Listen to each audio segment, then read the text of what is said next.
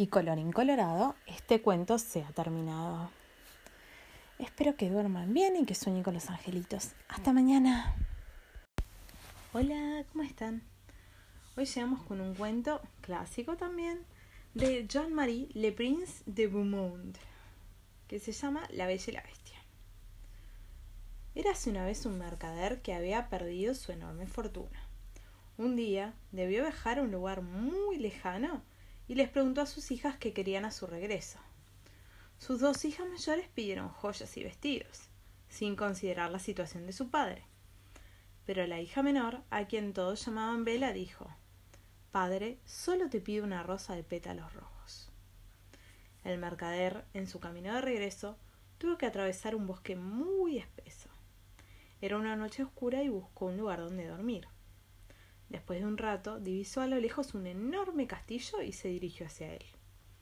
Al acercarse a la puerta, ésta se abrió por sí sola, y al no escuchar respuesta, el mercader entró. Fue al comedor, se sentó a la mesa y comió los alimentos servidos en ella.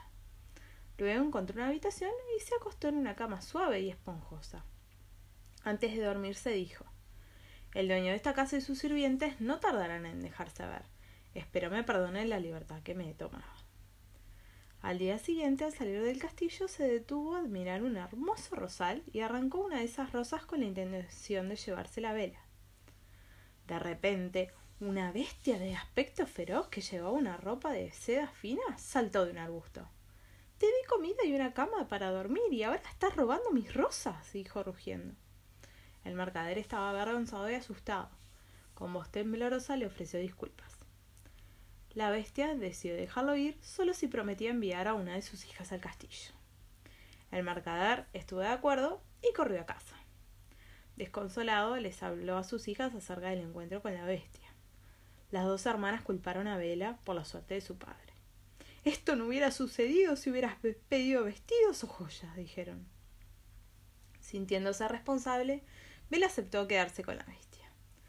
La bestia trataba a Vela con mucha bondad le ofreció la habitación más grande y le permitió recorrer su hermoso jardín. En las noches, Vela se sentaba cerca de la chimenea y cosía mientras la bestia le hacía compañía. Al principio sentía miedo de la bestia, pero poco a poco empezó a agradarle.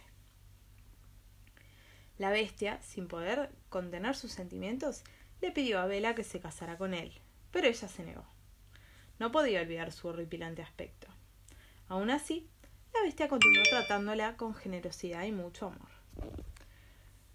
Como Vela extrañaba mucho a su padre, la bestia le dio un espejo mágico y dijo Mira al espejo y podrás ver a tu familia. Nunca te sentirás sola. Un día, Vela miró al espejo y vio que su padre estaba muy enfermo. Entonces fue a donde la bestia suplicando y llorando. Por favor, déjame ir a casa, solo quiero ver a mi padre. La bestia rugió encolerizada. No, nunca dejarás este castillo. Al decirlo salió de la habitación, pero después de un tiempo se acercó a ella y dijo Puedes ir a quedarte con tu padre por siete días, pero debes prometerme que regresarás.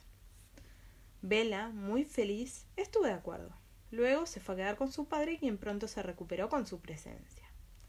Vela se quedó con su familia durante más de los siete días. Se había olvidado de la bestia y su castillo pero una noche tuvo una terrible pesadilla en la que vio a la bestia enferma de gravedad.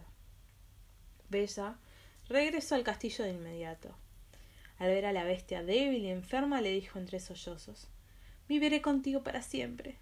Con solo decir esas palabras, la bestia se convirtió en un apuesto príncipe y dijo He vivido bajo una maldición todos estos años y solo el verdadero amor pudo romper su encanto. La bella y la bestia se casaron y vivieron felices para siempre.